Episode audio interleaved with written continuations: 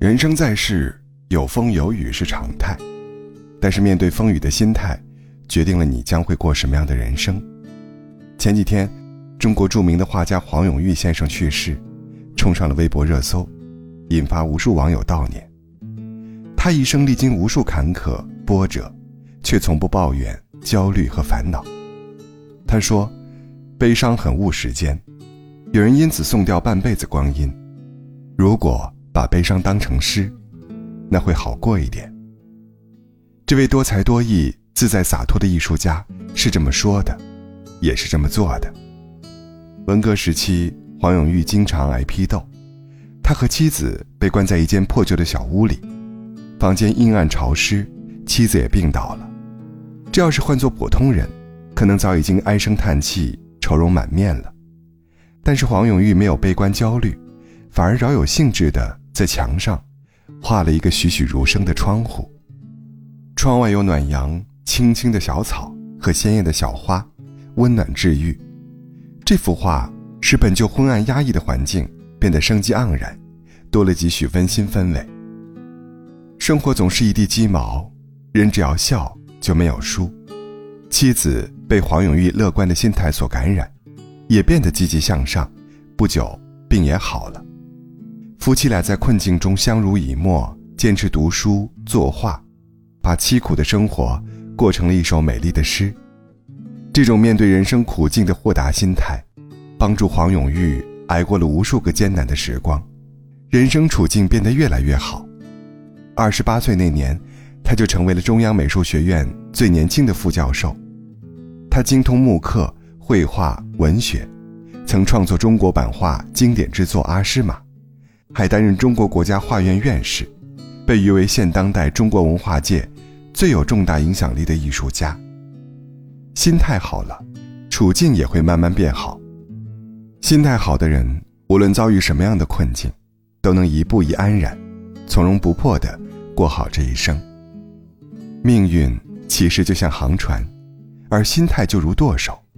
只有照顾好自己的情绪，调整好心态，才会有乘风破浪、直挂云帆之时。有一位出身农村的商人，靠自己努力，终于白手起家，赚了很多钱。后来因为经营不善，公司破产了。他来到河边，准备投河自尽。河边蹲着一个女人。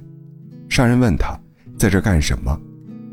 女人悲伤的回答：“跟男朋友分手了，我非常爱他，要是没有他的话，我觉得自己活不下去了。”商人接着说：“那你没有男朋友的时候过得怎么样呢？”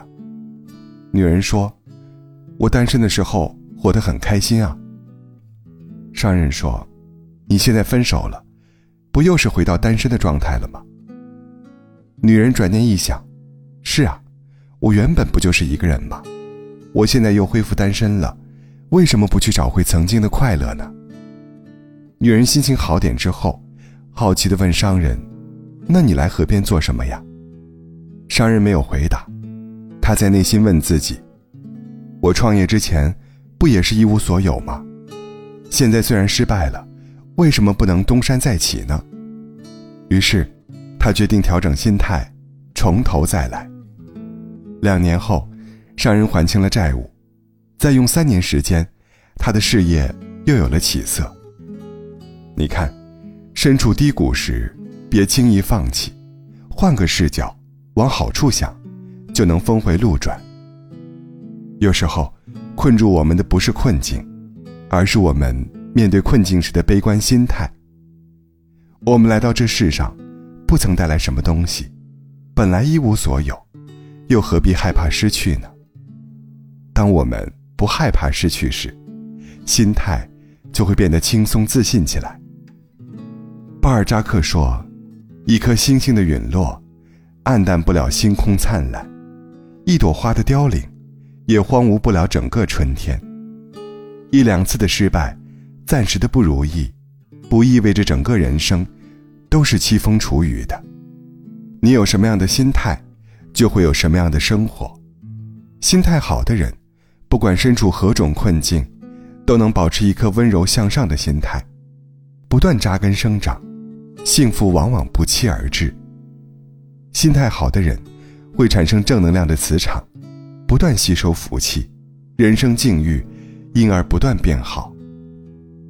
生活不会一帆风顺的，总会有狂风暴雨，能够渡你的只有自己。